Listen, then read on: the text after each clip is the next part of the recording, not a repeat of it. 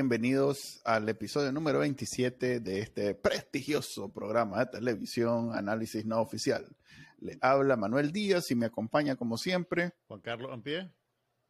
Y el día de hoy tenemos una entrevista con, hoy que es 18 de abril, tenemos una entrevista con alguien que ha sido protagonista de todo esto. Eh, es más, lo invitamos para que a ver si así nos ve la gente hoy el día de hoy, ya que es especial del día de abril. Este, cuando no te creía la gente cuando decías que este iba a ser un programa especial, Manuel. Va a ser un ente. Okay, yo no te creía. por eso, ¿cuál gente? Estoy proyectando. sí, va a ser un programa especial porque hoy sí nos van a ver, ya, Mochajín, yo, hoy sí nos van a ver unos cuantos más de lo que normalmente nos ven. Te cambiaste la camisa negra, mae. No, aquí está, mira, aquí abajo. Oh, no. No me vulgaríe. Eh, es que me las vendo, las compro baratas al por, por docena. Eh, tenemos de invitado a Luis Galeano, la coyunda en persona, está con nosotros el día de hoy. Eh, para que vean que hace un tiempito entre su programa y, su otro programa para acompañarnos el día de hoy. Pero antes de esa entrevista vamos a ver lo que está leyendo, viendo y escuchando y compartiendo la gente de Nicaragua en Internet con el Trending Nicaragua. Adelante con eso. Estas son las noticias más leídas en Trending Nicaragua del martes 18 de abril. La prensa presenta una entrevista con Carelia de la Vega, conocida en redes como Lady Bulgaraza, quien nos actualiza sobre su exilio en Estados Unidos. Confidencial recoge una conversación con los expresos políticos Félix Maradiaga, Violeta Granera, Margarita Vigil y Lester Alemán sobre las perspectivas de la oposición al régimen Ortega Murillo. Artículo 66 anuncia la adjudicación del premio Carisma a Monseñor Rolando Álvarez, preso político de la dictadura nicaragüense. El reconocimiento es entregado por la Conferencia de Religiosos y Religiosas de España. Los videos más vistos en YouTube. Fuera de broma en esta semana. Será un honor, emperador. Y Café con Voz, analizando en contexto el encuentro del periodista Winston Potospe con un fanático orteguista en las calles de Miami. Me ni podrán. Suscríbase a Trending Nicaragua en el canal de YouTube y la página web de Bacanal Nica.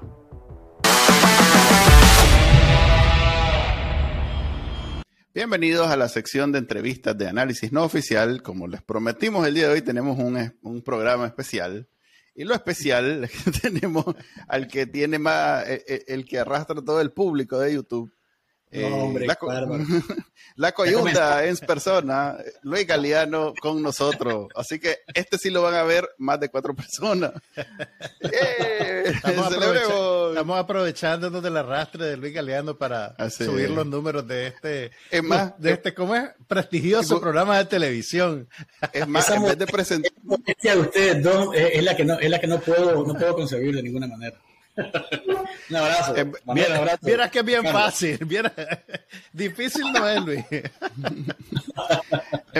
en vez de presentar, en vez de presentar a Luis, nos vamos a presentar nosotros. Bueno, yo soy Manuel Díaz, Carlos Pie, este, y tenemos un programa que estás viendo ahorita, aprovechando el RAI que tenemos al invitado. Eh, velo, velo, se transmite todos los martes y viernes a través de YouTube. Eh, después de ver de los de Luis, tal vez te da todavía tiempo de ver uno de estos. Pero el día de hoy queríamos hablar con Luis sobre. Eh, a ver, eh, hoy es 19 de abril, 18, perdón. Este es un día que cambió a Nicaragua. Bueno, hace cinco años, es un día que cambió a Nicaragua para toda la vida. yo recuerdo haber conversado, no el día de hoy, pero sí en algún momento con, con Luis sobre la posibilidad de irnos del país. Yo preguntándole a él, pues, si, si tenía planes o no tenía planes. Juan Carlos ya está, yo no sé cómo hizo Juan Carlos, pero Juan Carlos ya estaba fuera del país. En el, o sea que, esa, de la... esa conversación de ustedes fue en el 2019. Sí, correcto. 2018 porque yo estoy aquí desde diciembre de 2018. Así es, fue en 2018. Entonces, entonces, no, eh, no, no tenés bien tus recuerdos, Chele, porque yo, yo me fui de Nicaragua el 17 de diciembre, salí inocentemente a unas vacaciones, después de mm. que ya me habían saqueado la oficina, que ya habían, no habían sopapeado en la Plaza del Sol y todo eso, y estando de vacaciones, eh, pues decía, toda la gente me decía, pero ya te vas a quedar, ¿verdad? Y yo, no, no, tengo mi pasaje para volver el 2 de enero, decía, y me quedaban viendo con la cara descompuesta, pues, pero y al final... Lo guardaste, me imagino, lo tenés ahí. Sí, ahí está el pasaje todavía. pero el 31 de, ya el 31 de, de, diciembre pasaron cosas que, pues, me cayó el naipe y, y digamos que aplacé mi regreso por ya van cinco años. Y vos, Luis, contame, eh, el 18 de abril vos estás haciendo tu programa normal y corriente. ¿Te acordás del programa del 18 de abril propiamente?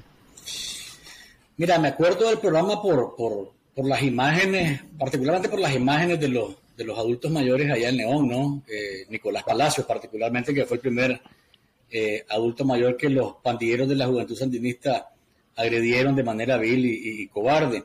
Pero además de eso, la, la, la protesta en Camino de Oriente.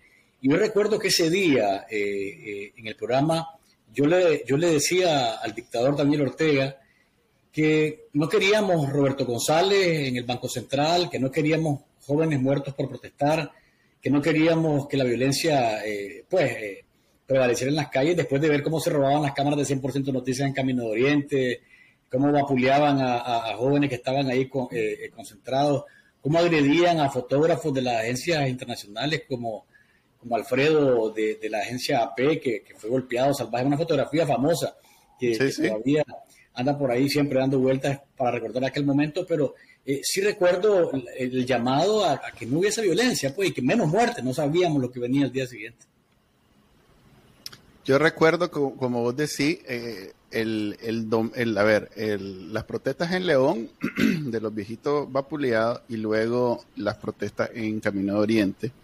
Y esas fotos de, 100, yo creo que 100% Noticias fue el primero en, que se le robaron cámaras, se le robaron micrófonos. Recuerdo aquella que grabaron por casualidad en un módulo de, de Camino de Oriente como la gente comentaba, mira, se le robó la cámara, mira, le pegó con el tubo. Sí, y, eh, era... y, esa, y desde esa tienda también se graba el momento en el que a Julio López, eh, de onda local, lo agreden enfrente de, en, el, otro lado de la acera, y lo desmayaron, lo dejaron sin memoria como por día y medio a, Julio López. Sí, sí, sí, y recuerdo también que en ese momento los que a ver, todavía no hablábamos de paramilitares ni nada, eran las turbas que normalmente, difícil, en realidad, nosotros no, nos portamos como que, y pasó algo en el 2000, pero la verdad es que ya veníamos entrenados eh, desde 2006, 2007, porque la alcaldía tenía en planilla, y la Juventud Sandinista tenía en planilla, un colectivo de turbas, nosotros le llamábamos las turbas sandinistas, que cada vez que había cualquier actividad en la calle y que tuviera un, un, ¿cómo se llama? Un, un, olorcito así largo de protesta política o de político, ni siquiera de protesta, esas turbas de la alcaldía salían a, reprimir y lo que usaban eran los cascos de las mismas motos, porque salían en moto y entonces comenzaban a golpear a los manifestantes con los cascos. Y eso fue lo que vimos en ese momento y nadie se imaginaba que el día siguiente iba a haber el primer muerto. Pero acordate que para Ocupains también los represores que golpearon a los muchachos salieron de la alcaldía de Managua. Eh, me acuerdo que Camilo de Castro hizo un reportaje muy completo para esta semana. Creo que fueron como tres camiones que salieron del plantel de la alcaldía directo al lugar donde estaba eh, la, gente de Ocupains. En esa ocasión ocuparon fajas. No, no, no, lo de la faja fue mucho tiempo antes. Esto, esto, lo de, lo de Occupy fue una golpiza seria.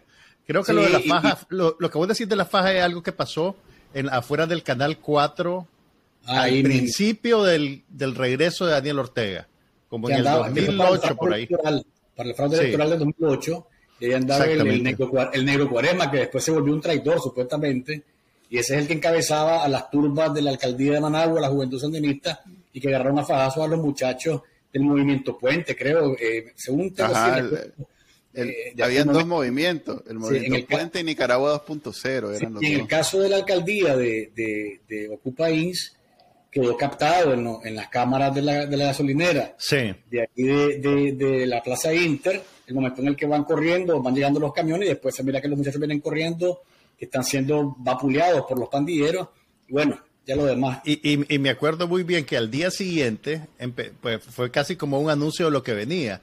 Salieron unos activistas también con sus camisetas oficialistas a hacer un plantón en la rotonda Hugo Chávez diciendo queremos la paz, queremos la paz. Y creo que llegó Monseñor Bae a hablar con ellos también. Llegaron Bae y llegó también eh, el, eh, Polito.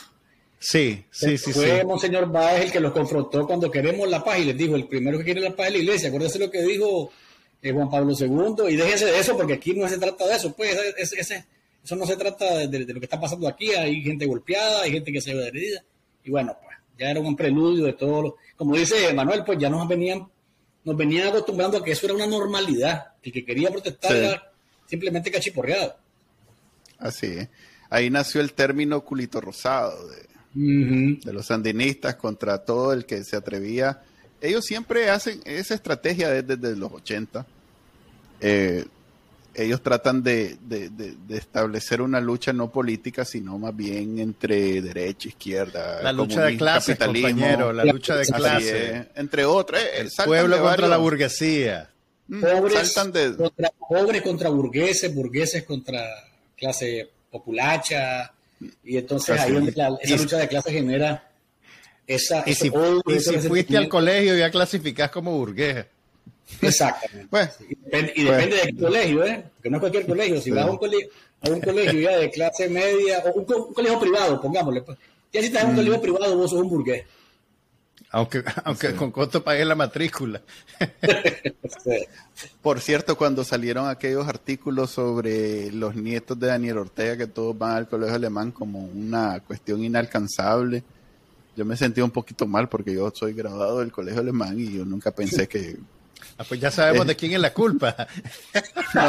sí, sí, fíjate que eso tiene el colegio alemán, eh, así el comercial rapidito hasta el más, más bruto se siente que se merece el mundo del colegio alemán. Porque yo me acuerdo que yo era hay que, hay que mejorar, alumno.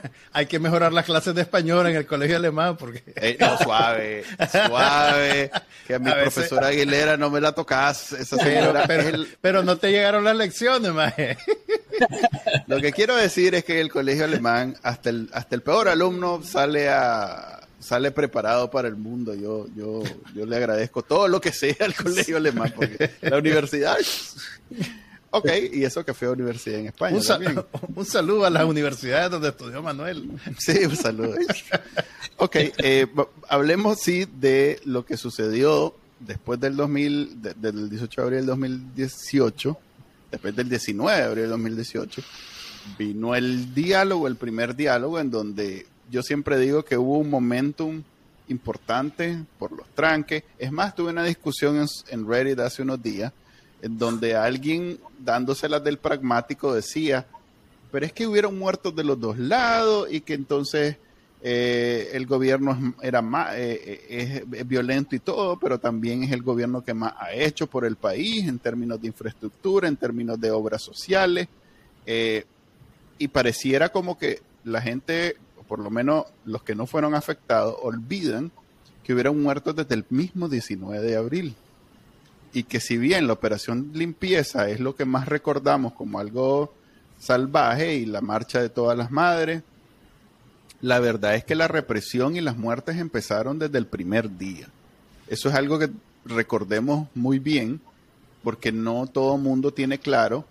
Pareciera como que hubieron diferencias políticas y entonces eh, unos comenzaron a matar y entonces los otros se defendieron y como una especie de guerra civil, lo cual no fue así para nada. Mira, yo, yo me acuerdo que el primer domingo, después de que empezó la protesta de abril, yo no hice la última mirada porque ya habían muertos. Y entonces, pues yo mismo le dije al director del programa, mira, no, no veo yo que, con esto que está pasando yo voy a salir haciendo un chiste, pues. Y, y a la siguiente semana, como siguieron matando gente, lo que terminé haciendo fue que, cerré el segmento leyendo los nombres de los muertos y presentando las fotos de las personas que, cuya familia pues sí había hecho público el, asesinato pues de sus seres queridos. Pero sí, pues vos tenés toda la razón, desde el primer día empezaron a matar gente. Bueno, eh, yo eh, eh, me, gusta tener en cuenta que en aquel momento hay, un, hay, un, hay un, par de antecedentes que son importantes. Eh, la, la, la, quema de la reserva indio maíz dio espacio para, para, para, más o menos medir cuál podía ser la reacción del régimen si los muchachos que se atrevieron a, a, a concentrarse en la UCA y salir de manera espontánea en, en, en una caminata, pues ya recibieron las primeras, los primeros cachiporrazos y empujones. También sirvió en, en esa marcha para expulsar a los políticos que querían aprovecharse del momento. La, María, Fernanda, sobre, todo, a ella, ¿verdad? Eh, pues la, que se lo hacer la mente de manera bastante fácil. Y lo otro es que eh, eh, me parece a mí que, que, no, no, se pudo, no se pudo determinar de manera clara el nivel de crueldad que podía tener la dictadura si la gente se atrevía a mantenerse en la calle. O sea, sabíamos que podía pasar eh, una agresión, podía haber eh, detenidos, podía haber golpes, patadas, mentadas de madre, alguno que otro robo, como había pasado antes, que lo estábamos mencionando hace unos minutos atrás. Pero el nivel de, salvajismo con el que dos días después de, las de las protestas, cuando ya, o el 19, que ya muere, ya muere muchachos en Leopoldi, ¿verdad? Y cinco o seis días después ya teníamos 22, 23 muertos, eh, producto de la represión y aquel, aquel cuento de que, bueno, pues, este, eh, eh, echamos la reforma del seguro para atrás y hay que calmar ya eh, las protestas, no fue suficiente. No fue suficiente porque la gente pasó de protestar por el, por el seguro a protestar por la represión, a protestar por las muertes, a protestar por, por, porque se, se había hartado de ver el abuso que por años se venía dando en contra de las libertades pero yo te digo, honestamente, a estas alturas, cinco años después, yo lo veo para atrás y me parece inconcebible eh, el nivel al que hemos llegado y las cosas que han ocurrido después de tanto tiempo. A tal punto que estamos, si bien es cierto, eh, rindiendo honor en estas fechas a quienes eh, arrancaron esta, esta gesta cívica que, en el mundo resuena hoy, quieras o no, y a, los, y les molesta muchísimo esto porque en las redes sociales está por todas partes, pues el, tema de abril y hasta ellos mismos se encargan de levantarle el perfil con lo que están haciendo, con, la declaración del Día de la Paz, con, expulsar al a la mismo al, al, representante de la Unión Europea sin que haya llegado al país, una cosa simplemente sin, sin, sin, sin precedentes. Entonces ellos mismos se encargan de levantar el perfil. Pero yo te digo, cuando vuelto a ver para atrás y veo dónde estamos hoy y veo todo lo que ha pasado, eh, simplemente parece una pesadilla una pesadilla que nunca nos imaginamos que íbamos a llegar al punto en el que nos quitan la nacionalidad, volvimos a las confiscaciones, eh, eh, nuestras familias viven en una zozobra eh, constante porque puede pasarle algo, porque pueden llegar a, desquitarse con ellos, porque nosotros no estamos en el país. Una cosa horrible, realmente yo, si, como te digo, estamos rindiendo honor a los que murieron, pero también es importante resaltar eh, el hecho de que independientemente de, lo complicado que es ser oposición o, ser un, grupo de nicaragüenses, el, mayoritario, que pide un cambio, a pesar de todas las dificultades que significa eh, manifestarte en, en el interno del país, esta fecha genera ruido en Nicaragua y en el mundo. Y eso los dictadores, hagan lo que hagan, no lo pueden cambiar me recuerda que el reggaetonero que le dedica una canción a la, a la magia que supuestamente ya olvidó y no piensa en ella. ya no te quiero, ya no, no, quiero saber nada de vos y toda la, toda la canción. Oye, está como un amigo que me dice, mira, ya, ya, ya en realidad yo ya, ya no quiero, ya, ya, ya ese episodio ya pasó y cada tres minutos te está hablando de la misma cosa, de la, muchacha. sí, sí, sí, correcto, correcto. Sí, es la misma práctica. Se nota que lo superaste, tranquilo. a propósito de, estar rememorando y lo que decís, que la, gente comenzó a defenderse de la manera que pudo, eh, hay que precisamente aclarar que los tranques y las tomas en las universidades son precisamente un mecanismo de defensa, nacen como un mecanismo de defensa. Yo recuerdo que en, los, en los departamentos y fuera de Managua la gente decía, en cuanto estaban levantando las las barricadas, sobre todo en Masaya, lo recuerdo muy bien, que decían, esto lo hacemos para que las patrullas de policía no puedan entrar y no puedan atacarnos, porque no tenemos otra manera de defendernos estamos poniendo obstáculos en las carreteras para evitar que esto suceda. Y los chavalos en las universidades lo que hacía es que se resguardaban dentro de la universidad para evitar que los, que, les, los balearan, pues les pegaran, los les dispararan. Porque en las marchas donde salían a, pues, a marchar, obviamente, eh, de, de, pronto terminaban en balacera por la policía. Entonces ellos se iban y se resguardaban en las universidades para protegerse. Ese es el origen de los tranques y de las tomas universitarias. No nos, no nos olvidemos. Luego viene el primer, eh, el primer diálogo, en donde todo, todo contribuye a que alcance un momentum en la situación, en donde hasta el mismo Daniel Ortega se vio tembeleque, llegó ahí este, con la bandera baja a escuchar supuestamente eh, todo mundo, eh, todos los sectores, la, la, conferencia episcopal se dio a la tarea de, de, crear la alianza cívica, que no fue más que recoger de cada sector a un representante. Ni idea, la vez pasada tuvimos a Lester y ni idea cómo es que llegaron Lester y eh, Madeleine y también este, ¿cómo se llama el derrocador de dictadura? Este Víctor Cuadra. Todos ellos llegaron ahí a, a representar a los universitarios. El COSEP pues era más fácil porque solo invitaron al presidente. El COSEP y él fue. Eh, los políticos, digamos, que no fueron invitados, por lo menos oficialmente, eh, las, las, organizaciones no, gubernamentales también están organizadas normalmente, entonces solo invitaron a las personas que los representan. Y muy importante, invitaron al, al, al movimiento campesino que ya llevaba años haciendo protestas donde no se podía. Y recuerdo muy bien que se regó la bola, no sé si es cierto, que Daniel Ortega vetó a Doña Chica, porque hasta ese momento era alguien visible del movimiento campesino. Hay, hay dos cosas que, fueron ciertas y no es bola, como vos decís. El, caso de Doña Chica, eh, completamente probado, y el caso del doctor Ernesto Medina, a los dos, del Ortega no, quería que estuviera ninguno de los dos ahí. Y desde, desde ese momento yo me di cuenta que la situación estaba eh, poniéndose compleja y luego ya con el tiempo, viendo para atrás eh, las cosas, uno se da cuenta de que, de que Ortega eh, con ese diálogo nunca quiso arreglar nada. Ortega lo que quiso fue ganar tiempo, ¿verdad? Enfrascarse en una, en una en, un encierro de, esquema que era levanten los tranques, levanten los tranques, levanten los tranques, y si no levantaban los tranques, segura, supuestamente él no daba espacio para ninguna de las demandas que se hacían, que eran elecciones libres, eh, adelantadas, eh, que hubiese justicia y que hubiese eh, respuesta a la demanda de, de, las víctimas mortales. Entonces, Ortega lo que hizo fue aceptar un diálogo que nunca tuvo en su mente hacer, Acuérdense que los obispos en el 2014, en mayo del 2014, ya le habían advertido de que desde las diferentes partes del país le hacían llegar las incomodidades que habían en relación al Estado de Derecho, a la violación a las leyes, a la corrupción, a la, falta de transparencia en, los procesos electorales, y que era necesario sentarse a platicar para que la situación del país se mantuviese dentro de lo estable.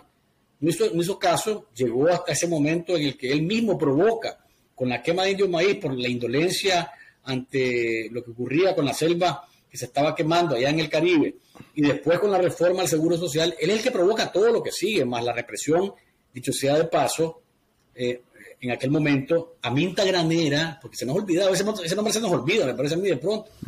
Sí, lo a Paco Díaz de pronto, y Minta Granera estaba al frente de la policía con el vamos con todo. Los primeros muertos están sobre los hombros de Aminta Granera, que apareció con Ortega y apareció con Julio César Aguilera y apareció con Asesínica Murillo en, eh, eh, ahí en, el, en, esa conferencia de prensa en la que él dice, ¿verdad?, que ha revertido la reforma y que hay que calmar eh, la, protesta. Y es donde se le ocurre llamar delincuentes a los estudiantes. Y la cosa más bien se, se estalla en una, en una molestia porque, bueno, ya ha matado tilda de delincuente a los estudiantes y la cosa se salió completamente de, pues, de los cauces de, donde estaba, pues, porque más bien incendió más la, la, pradera. Ahora, Luis, ¿vos crees que el régimen fue exitoso a la hora de imponer una narrativa que eh, pretendía retratar este movimiento que era, digamos, multisectorial y espontáneo, como una trama calculada para derrocarlo, para derrocar a un gobierno legítimamente constituido. El famoso, el famoso cuento del golpe de Estado fallido. Eh, ¿Vos crees que eso le funcionó, al menos ante sus bases? ¿Vos mira, se mira, en ese eh, cuento? Mira, yo, yo te, lo voy a partir en, dos, la respuesta. Uno, eh, yo me senté con otros, otros colegas, perdón, y, y yo nos sentamos con el grupo de expertos cuando llegó a Managua y habían hecho parte de su trabajo en las primeras dos, tres semanas y querían ellos más o menos conocer el, sentir de los, de los periodistas de diferentes medios de comunicación. Y recuerdo que yo a ellos les pregunté, miren, eh, en lo que han podido caminar por el país, con quienes han podido hablar, lo que han podido ver, escuchar, sentir, ¿encuentran ustedes algo que sustente eso que dice Daniel Ortega, de que ha habido un intento de golpe de Estado acá, que todo fue una trama montada? Eh, y todos ellos se voltearon a ver, pero sonriendo, o sea, como, como, o sea, y me dijeron, no hemos, eh, con, una sonrisa de, es imposible, eh, es absurdo, pues, no hemos encontrado ni un solo indicio de lo que se ocurre. Hemos encontrado gente protestando cívicamente, primero por lo que pasaba con la reforma al Seguro Social y después por la represión que ha sido reprimida y que, y que ha sufrido esa represión en carne propia, con muertos, con encarcelados, con torturados y desaparecidos. Y tenemos a un Estado que se niega a, darnos su versión eh, de manera clara, de manera directa y a sustentar lo que dicen. Eso por un lado. Y en el caso de los fanáticos, por lo menos lo que yo pude captar y hablé, me acuerdo con alguna, con, con, una abogada que era muy, muy cercana a, a la gente de la Cancillería, al elfo Muncada Colindre, y, yo le decía, ya le digo, y, al interno, interno de, del, partido, le digo, ¿hay en, verdad certeza de que esto es un golpe de Estado? Y me dijo, sí. Y yo me quedé, le digo, pero ¿cómo es posible que, si no hay argumento, no hay, no hay fuerza? Entonces me dice, han hecho eh, su narrativa en relación a que la derecha no tiene posibilidad de ganar el poder a través de elecciones y por tanto quieren llegar al poder a través de la fuerza. Y una vez que lleguen al poder, todos nosotros estamos en, en, en, en, de cucaracha.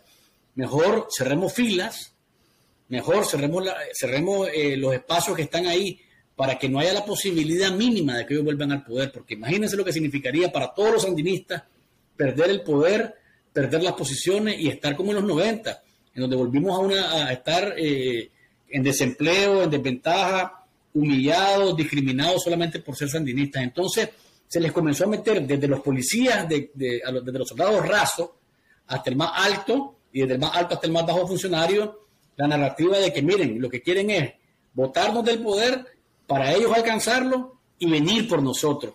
Entonces, hermano, por un lado, la narrativa eh, a nivel de quienes tenemos algún tipo de, inteligencia, ¿verdad? Y sabemos analizar las cosas, es imposible. Y la comunidad internacional te dice que le ha dado la espalda a Ortega porque nadie le cree excepción de Rusia, Irán, China, Venezuela, eh, Cuba, Eritrea, eh, Vietnam, no sé qué, allá una nación que está en el, en el, otro lado del mundo que ni me acuerdo cómo se llama, pero que a la hora de pronunciarse ahí en Naciones Unidas vota eh, con abstención en el Consejo de Derechos Humanos. Entonces, la comunidad internacional te dice, no creemos eso.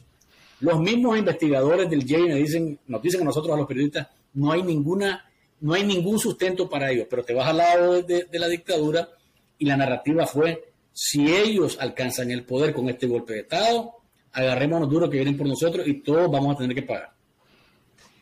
Y yo creo que les dio resultado en el sentido que los, los consolidó y los mantiene fuertes, por lo menos desde el punto de vista de la eh, los grupos armados que mantienen a Daniel Ortega en el poder, porque Daniel Ortega en el poder está gracias no a los votos, no a la legitimidad, no al, ni siquiera al mismo frente sandinista.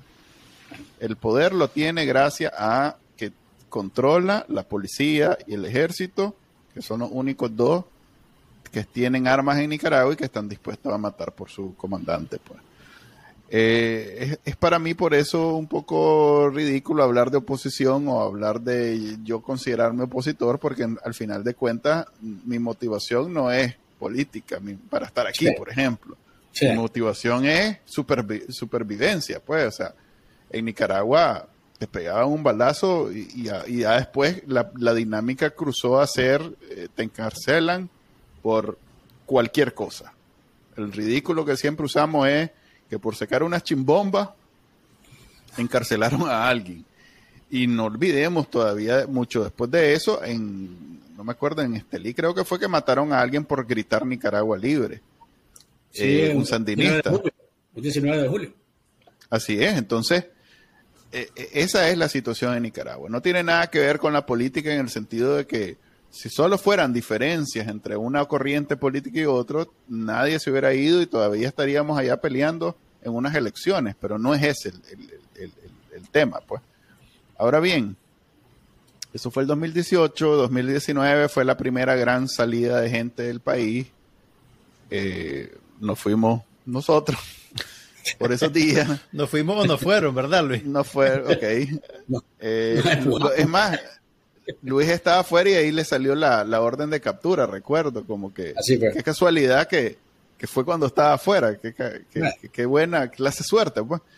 Eh, luego, en el 2020, la pandemia, digamos que eso hizo que el problema de, de Daniel Ortega, sobre todo porque en vez de exigir que todo el mundo, reprimir a todo el mundo en sus casas, lo que quería era que saliera todo el mundo, y todo el mundo se protegió en sus casas. Todavía no sabemos cuántos muertos, va a ser como en los años 80, pues no sabemos cuánta gente murió con la, con la pandemia y ni nunca sabremos. No sabemos cuánta gente murió con la guerra civil y tampoco sabemos con la pandemia cuánta gente murió. Ni con el terremoto, creo que sabemos exactamente cuánta gente murió. Es una tradición pues, nacional.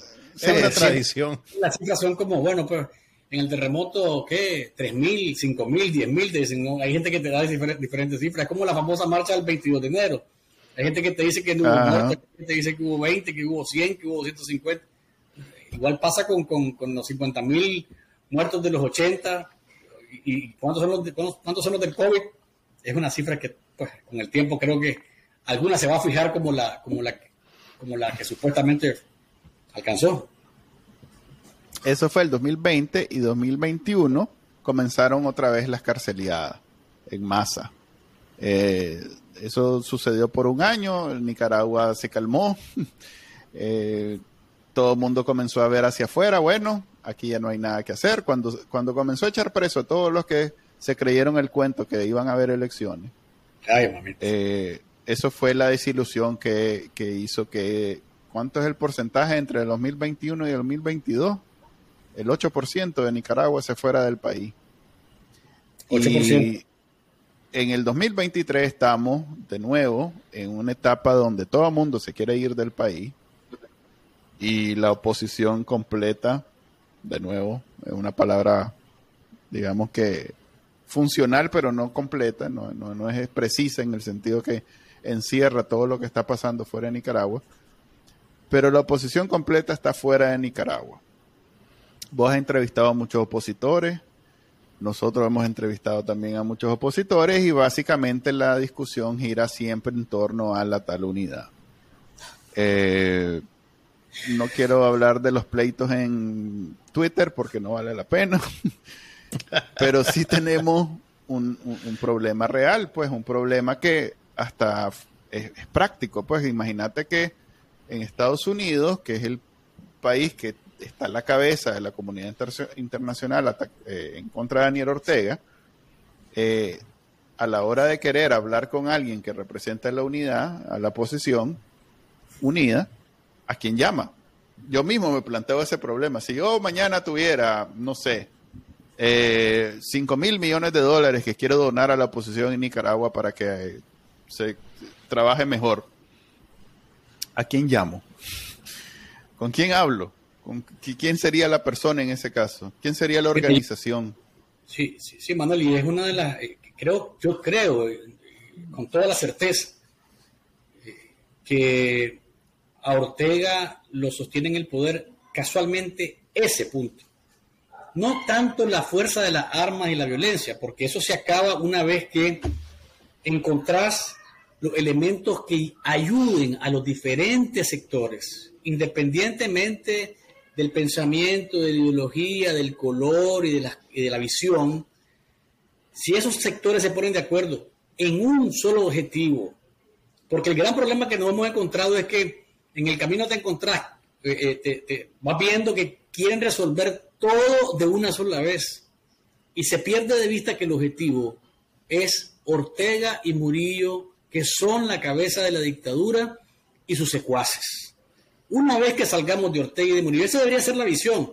Pero entonces comienzan algunos que te dicen que, bueno, que yo quiero que también fulano que está ahí, que dice que es opositor y que tiene cuentas pendientes, también no se puede. Eso no se puede.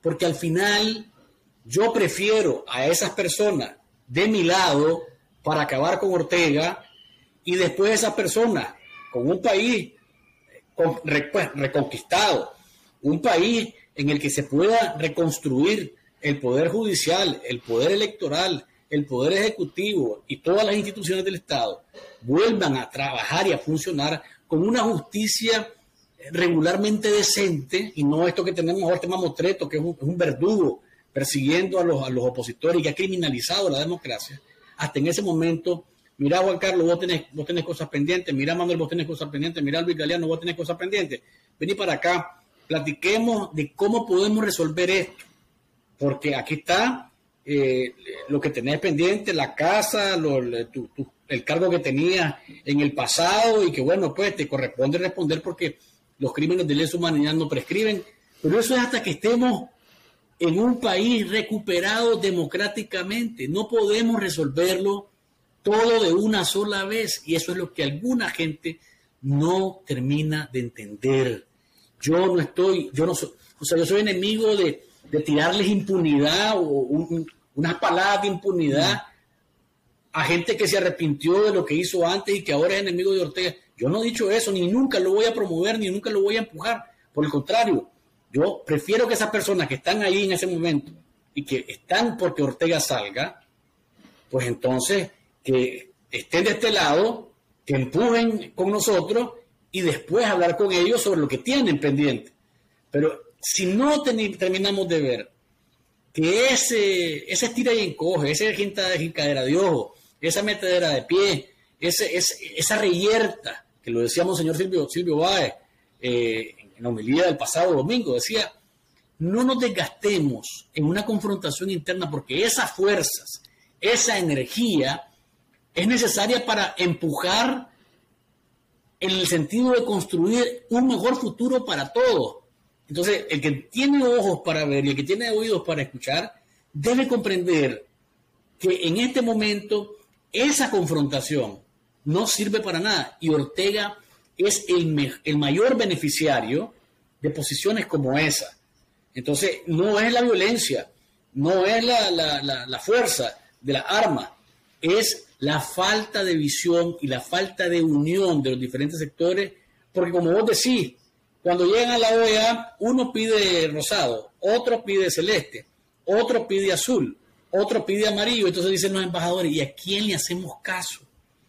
¿A quién le respondemos o a quién, en, qué propuesta nos podemos nosotros eh, eh, eh, montar o juntar para presionar a la dictadura de Daniel Ortega si ni los mismos nicaragüenses están claros de lo que quieren ni cómo lo quieren? Y ahí está entonces, me parece a mí, la gran debilidad de la oposición y la mayor fortaleza de Ortega, más allá de las armas. Porque imagínate que sin estar, sin estar la oposición unida, unificada o en, una unidad eh, básica dentro de lo pragmático, eh, eh, la dictadura tropieza, la dictadura se, comete uno y otro error y muestra su debilidad cuando ve que en estos días, por ejemplo, en lugar de quedarse callada y decir, ¿saben qué? Peguen los gritos que quieran. No pudieron ni podrán y se acabó, como dicen ellos, y no le dejamos caso. Por el contrario, muestran su debilidad, muestran que esto les molesta, muestran que esto les enchicha, como diría Jaime, Jaime Arellano. Eh, eh, esto les, quita la tranquilidad, les quita la paz a tal punto que a tal punto que declaran en ley el Día Nacional de la Paz, mandan al carajo a Alexis Argüello el Día Nacional de Deportista, que lo habían declarado en el 2021, y demuestran cómo esto les quita la tranquilidad. es, para mí eh, eh, eh, el punto, sí, sí, Mira, varios líderes de oposición, incluyendo algunos que, que fueron liberados y desterrados recientemente, se han manifestado expresamente en contra de la idea de establecer un gobierno en el exilio, digamos. Mi pregunta para vos es si un proyecto de esa naturaleza no podría servir como un factor de unidad y de crear, digamos, esa visión única sobre la cual la comunidad internacional podría montarse. ¿Vos, vos qué pensás de eso? Si tuviésemos, Juan Carlos, la madurez para llegar a un punto como eso sería genial, porque lo primero que, se, lo primero que te van a preguntar quienes están boicoteando todo el tiempo los procesos de unidad, ¿quién va a elegir a los representantes de ese gobierno provisional en el, en el exilio? ¿Quiénes van a encargarse de determinar eh, los que ocupan la silla y por qué? Y van a comenzar entonces a decirte, no, que son los estos y que son los otros y que son los que quieren eh, continuar con la, en, la misma, en el mismo círculo eh, vicioso, ¿verdad? De la historia, quítate vos para ponerme yo, eso es lo primero que te vas a encontrar. Yo, si me decís que esa es una de, las de, de, las posibles soluciones, pues yo creería que es factible. El tema es si tenemos la madurez para llegar ahí. Si tenemos la madurez para saber que si no nos montamos de, de alguna manera en un solo bus, en la línea de buscar la salida de la dictadura y después tratar de zanjar nuestras diferencias una vez que Ortega esté fuera del poder, es difícil. Es difícil, es difícil porque te vas a encontrar a uno, a otro y a otro. ¿Y a este quién lo yo? ¿Y a este por qué? ¿Y a este por qué? Y, entonces te encontramos que nunca. Manuel, Manuel Díaz no, porque fue al colegio alemán y ahí están los hijos de Daniel y los nietos. Manuel Díaz estudió en el colegio donde estudian los nietos del dictador. ¿Cómo va a ser posible que Manuel Díaz esté en la junta de gobierno? Así va, y así va, y te van buscando cualquier cosa para no permitir que haya ese proceso de acercamiento y de unidad o de unión en acción. Ustedes se burlan, pero yo que he andado de político en algunas ocasiones de mi vida he escuchado la expresión, con ese mae no confío porque ni, ni, ni, ni, ni a bebernos una media nos hemos sentado. Ah, la puchica.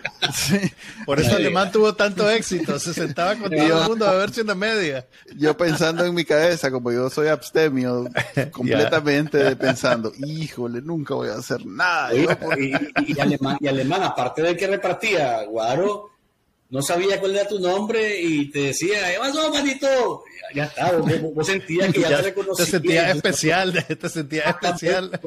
O, o una, vez que me acuerdo que lo, una vez me acuerdo que lo llamó a un programa de eso que tenía el pueblo, ¿cómo se llamaba? El, Arnoldo habla con su pueblo, creo que se llamaba. Ajá, sí, sí, sí. Que tenía. Entonces llamo un, llamo un jodido ahí al canal, al canal 6. Y yo decía, eh, ¿cómo está, presidente? Y fíjese que habla aquí José Gregorio Martínez, por decir una cosa y quiero preguntarle por la carretera, que no sé qué, porque el alcalde no responde. Termina la llamada. Entonces al norte. Mira, Ulu, ya desde ahí, vos sentí que el maestro ya este tuteó, el presidente te tuteó, te sentí elevado. Así era alemán, ese era el éxito. No, Alemán tenía una, una memoria para recordar, ahorita que lo mencionas, para acordarse de los nombres privilegiada. Eso era su secreto para ser político. Esa estrategia de que si no se recordaba del nombre, o se llama Manuel Díaz yo decía, eh, Manuelito, eh, Manuelito, sí, sí. ¿por qué te Manuelito? Y ya está, no, no me Así, ah, sí, es que efecto. Voy a recordar ese porque yo no me acuerdo de ningún nombre cuando sea político. A propósito de eso, yo digo que hay, ah, es más, escuchando tu programa fue que llegué a esta epifanía. Ah, la puchica. Es culpa tuya, Luis. hay, hay ahí yo creo que más allá, fíjate que incluso, eh, y voy a ponerme del lado de, de los que, uy, uy, MRS. Fíjate que más allá de verlo contribuir, yo creo que el problema, si nos ponemos a escarbar, en el fondo es el miedo a que adquieran alguna cuota de poder. Es que si vos te descuidas, podés tener un Daniel Ortega parte 2 dentro de un año, dejándolo participar en esta lucha contra Daniel Ortega. Ese es en el fondo lo que esta gente teme que es un temor, si, sobre todo si vos sufriste en los 80 por alguna razón, lo mismo que estás sufriendo en este momento, y esa razón era tan fácil como simplemente no ser sandinista, eh, ahora no ves con, con, confianza que mucha gente que en ese momento era parte del sandinismo ahora esté en contra y pueda alcanzar otra vez el poder en la capacidad que sea, pues. Eh, a mí en el fondo eso me parece lógico. Y hasta me puse a pensar que la solución para la unidad podría ser algo que se vino como eh, mencionando en algún momento en, estos últimos cinco años, que es que todo el que participa de este proceso automáticamente está, eh, ¿cómo decirlo? Eh, no, puede no puede ser candidato a nada, no puede alcanzar ninguna cuota de poder. Así estás cortando dos etapas. Por un lado está la etapa de salir de Daniel Ortega, donde por mucho que, seas, eh, hagas bien tu trabajo y, seas de los, de los que todo mundo, de los visibles, de los que sobresale, eso no se va a capitalizar en, en una candidatura.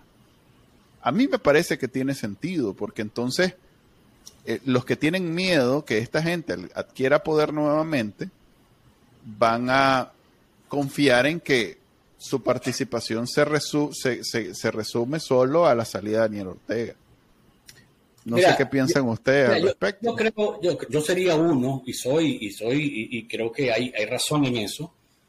Eh, eh, si alguien, por ejemplo, mi mamá, pues mi mamá fue confiscada de sus productos en los años 80 por mi coín. Mamá le quitaron no sé cantidad de, productos de los que vendía ella eh, como vendedora ambulante en la calle y le decían que era contrarrevolucionaria simplemente porque no había pedido permiso a microín y bueno, pues todo el cuento. Entonces, para mí, eh, cualquiera de los que de alguna manera fuimos afectados porque tus padres fueron afectados, es lógico la desconfianza, es lógico. Y, tiene, y tiene un sentido y una base y una razón de ser. Eh, el, el tema es que si vivimos, si vivimos eternamente desconfiados, no avanzamos. Y creo que lo, indicado sería, para darle un poquito de, espacio a lo, que vos estás, a lo que vos estabas mencionando, sobre cercenar de una la posibilidad de que alcancen algún cargo. Creo que si la gente que es y que sabe, porque lo saben, los que son eh, repulsivos, para decirlo de alguna manera, los que generan anticuerpos, porque sí, y, bueno, no voy a decir nombre, simplemente están a la vista, se conocen y son los que más aparecen en las reyertas de Twitter y en las reyertas de las redes sociales. No, no es necesario ni siquiera que lo digamos. Esos deberían de ser los primeros de decir, ¿saben qué? Yo no estoy aquí para ocupar un cargo. Yo no estoy aquí para, porque aspiro a ocupar una posición. Y desde ya aquí está por escrito que me interesa muy poco o nada llegar a ese punto. ¿Tendrán esa disposición ellos de escribir tal cosa y cumplirla sobre todo? Porque yo puedo, escribir un poema maravilloso y, llegar a alcanzar el cumplimiento. Ese es el, ese es el reto que, está planteado. Mm. Pero son situaciones que ayudarían un montón, si acaso se llegase a dar ese paso, ¿verdad? A quitar esas desconfianzas, a quitar esas, esas sospechas, a quitar ese, ese, ese no sé qué que te da. Es que este más me da rasquiña solamente de verlo aquí al lado. ¿eh? Solamente de verlo aquí cerca de mí me, comenzó a picar la piel y me acuerdo todo lo que pasó. Yo creo que sería una, una medida sana que podría tener algún tipo de, de receptividad positiva ¿no? de parte de la gente. ¿Van a poder hacerlo? ¿Se podrían sincerar de esa manera? Y más allá de firmar un documento, cumplirlo, porque Ortega dijo en algún momento y la declaración de Chapultepec, me acuerdo, que iba a respetar enteramente, si llegaba al poder en algún momento, iba a respetar los medios de comunicación. Mira dónde estamos, y está firmado por él. Luis, a propósito... El, canal 8, el canal 8 y el canal 4 ahí sí. Lo respeta, lo respeta. Sí, el canal 2 ahí está, porque somos golpistas, chaval. Mira, a Aquí propósito... no, no, no, espérate, espérate, que, que, habíamos hablado solo de 45 minutos y vamos a respetar ese, ese requerimiento para que nos vuelva a visitar. Para que no se nos pierda. Para que no, no, no, solo una, una, cosita rápida. Pues a propósito que hablaste de los medios de comunicación, vos venís de participar en el Simposio Internacional de Periodismo en la Universidad de Austin, donde me imagino que te encontraste con muchos periodistas en el exilio, pero además tuviste contacto con miembros de la prensa internacional y de toda Latinoamérica. Eh, quería preguntarte, eh, ¿existe fatiga sobre la cobertura del caso Nicaragua por parte de los medios internacionales o cómo, cómo sentís vos que, que tus colegas están viendo el caso de Nicaragua? Gracias por la pregunta, Juan Carlos, porque es, interesante. No existe fatiga, existe deuda. Ellos mismos se dan cuenta de que lo que han eh, dado a conocer desde sus medios al mundo, a, sus lectores, a su, a su audiencia, a sus radioyentes, a sus seguidores en redes sociales, ha sido poco en relación a lo que nosotros compartimos que ha vivido la prensa, la prensa nicaragüense y lo que ha vivido el país con la represión de la dictadura. Es una deuda, no cansa, por el contrario, eh, nosotros le decimos a la gente de New York Times o de, Washington Post, ¿ustedes creen que la cobertura que han hecho de Nicaragua ha sido suficiente?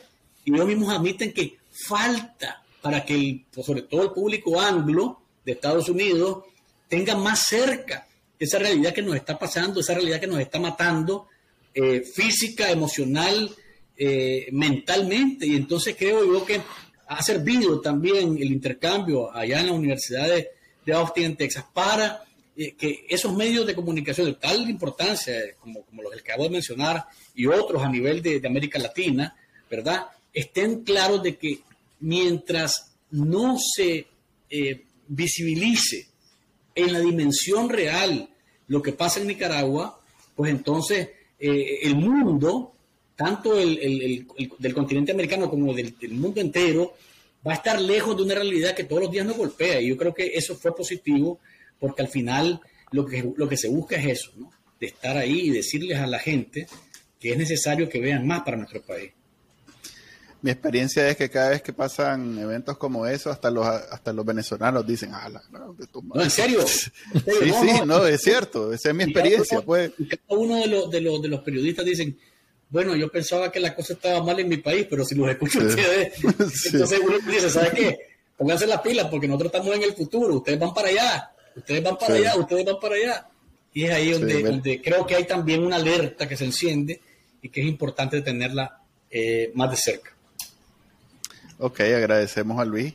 Y desde ya vamos a circular esa, ese documento que van a firmar todos, en donde estamos de acuerdo y, él ya dijo que está a eso, Vamos a, es una iniciativa en conjunto. De, nosotros para que, somos así, aspirantes y suspirantes. para que ninguno de esos agarre hueso. Eso es, es más, ya tiene ahí, no agarra, a ver, ninguno agarra hueso. Ninguno de estos, ninguno de esos agarra hueso. Ya te, aseguro, te aseguro, y te, aseguro para, para cerrar, te aseguro que va a haber muchos de ellos que dicen, pero ¿por qué me van a prohibir a mí la posibilidad de mi derecho humano, mi derecho humano a aspirar. Como Ortega dijo en algún momento que tenía derecho a reelegirse, que era una violación a sus derechos humanos, y entonces aquí estamos por eso. Por eso aquí estamos donde estamos hoy. Un, saludo a Payo Solís que hizo realidad ese sueño. Ok, gracias, gracias Luis, gracias Luis, y bueno, gracias a ustedes. Pronto. Un placer, papá.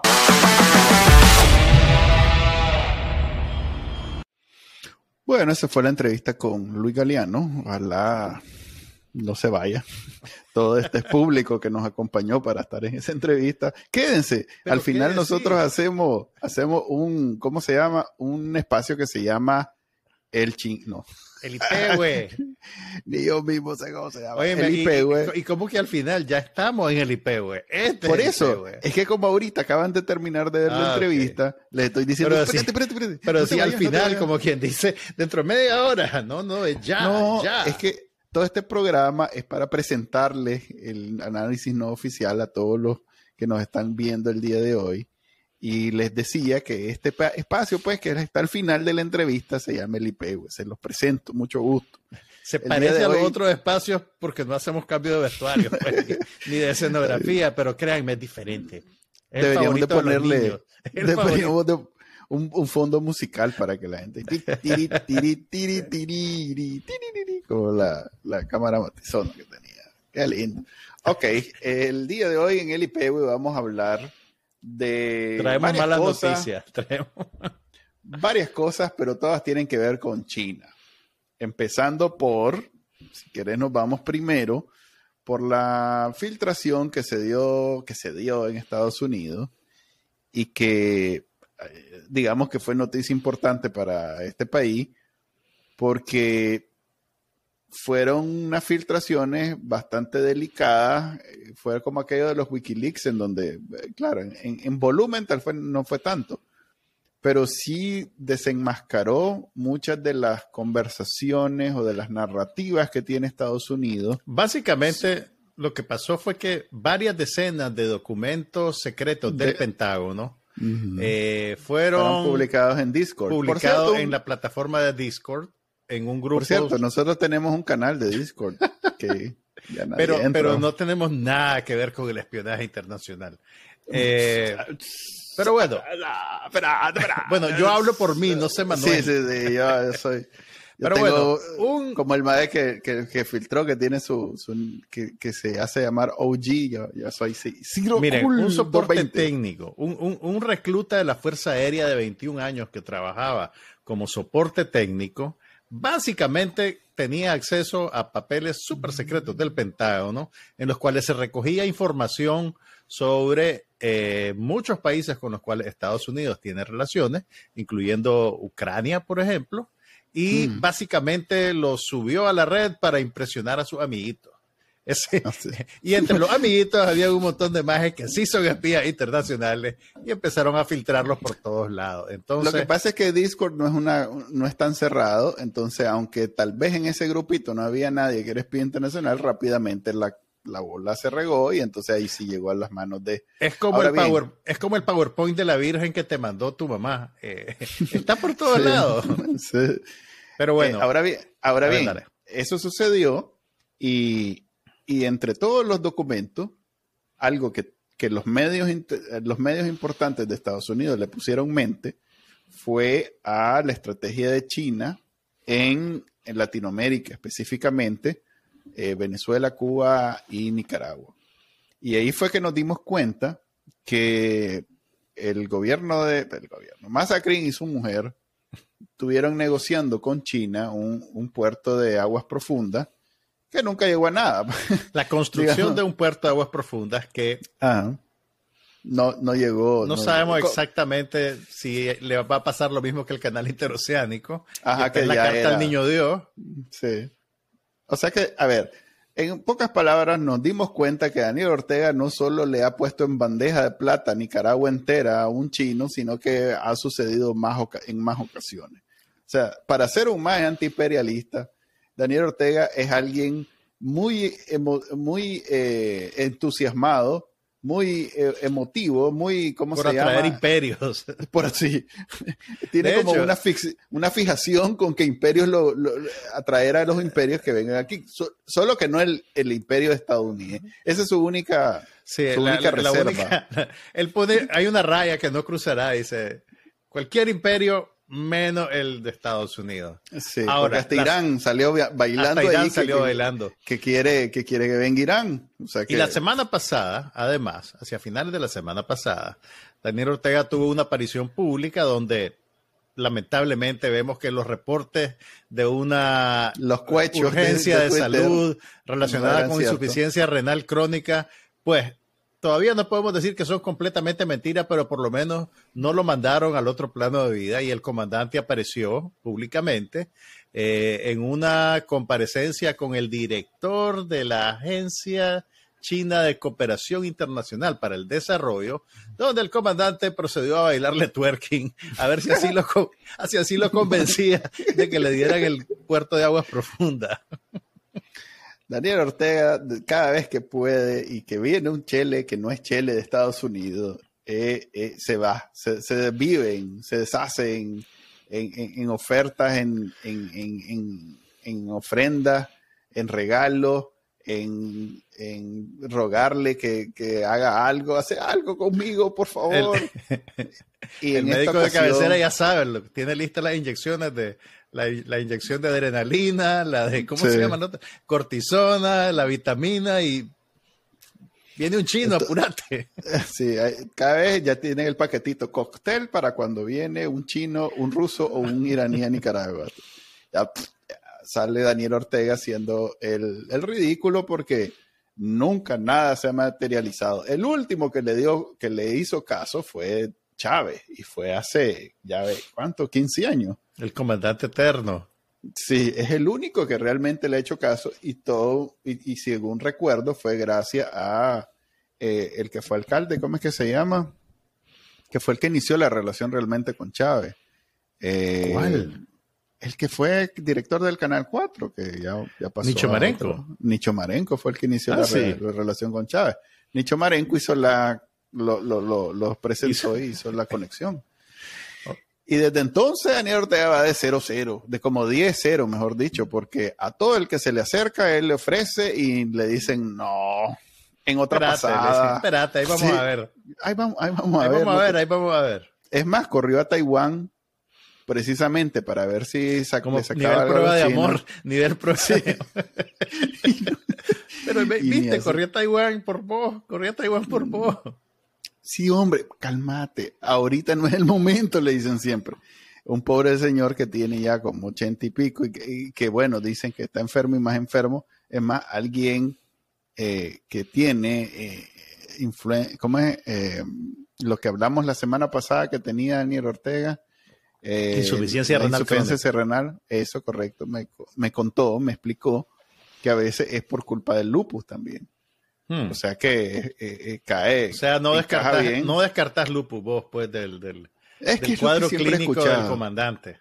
Es lo que siempre he escuchado, por eso lo menciono.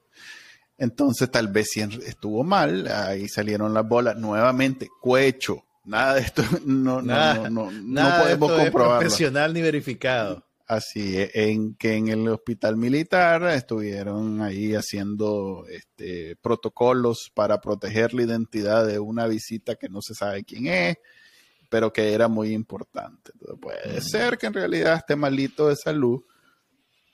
Ojalá. Dante Mossi le va a mandar una rosa amarilla para que para, para tener un gesto igual al que tuvieron con él.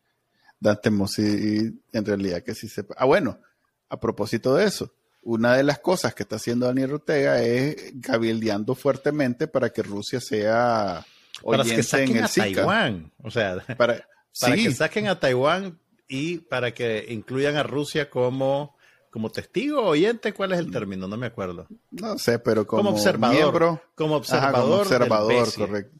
No, del SICA creo que.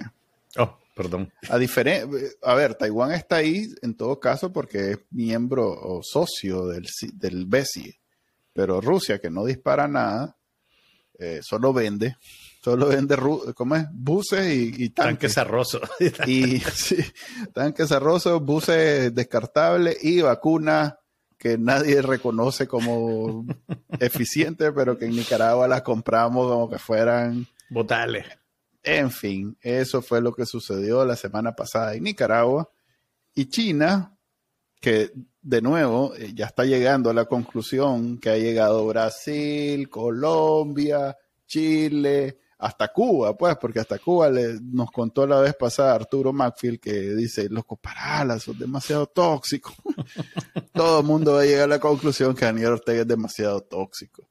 Ojalá se den cuenta temprano, porque así los que están ilusionados, porque yo veo los zapitos todo el día, ay, que China va a ser la salvación, vas a ver China, el nuevo orden mundial, China aquí, China allá. Como, 10 años, espera, a la puchica, están apostando a eso, sí, todos los días orden mundial todos los días sacan video de que China va a sacar de la crisis a todo el mundo y que China y que China va a ser la solución de todos nuestros problemas. Ya cuando mandan esos funcionarios chinos a Nicaragua ni siquiera le ponen traductor, le dicen, vos solo hablas cuando el hombre deje de hablar, vos decís lo que sí, sea. Vos decirle sí, sí a todo. Sí, vos decirle que sí, ahí déjalo que hable solito. Sí, de todos modos, eh, ¿con qué nos va a obligar a comprar? Ahorrémonos el traductor. Y ese es el IPW del día de hoy, episodio número 26, creo. un análisis no oficial. Ese es el rigor por el cual la gente escucha este programa. Esa es una de las razones. Eh, el, correcto, el episodio número 27, debo aclarar, de análisis no oficial, que pueden escuchar en su director de podcast favorito y en el canal de YouTube de Bacanal Nica. Ahí lo pueden ver, es más, nos pueden ver esta apariencia.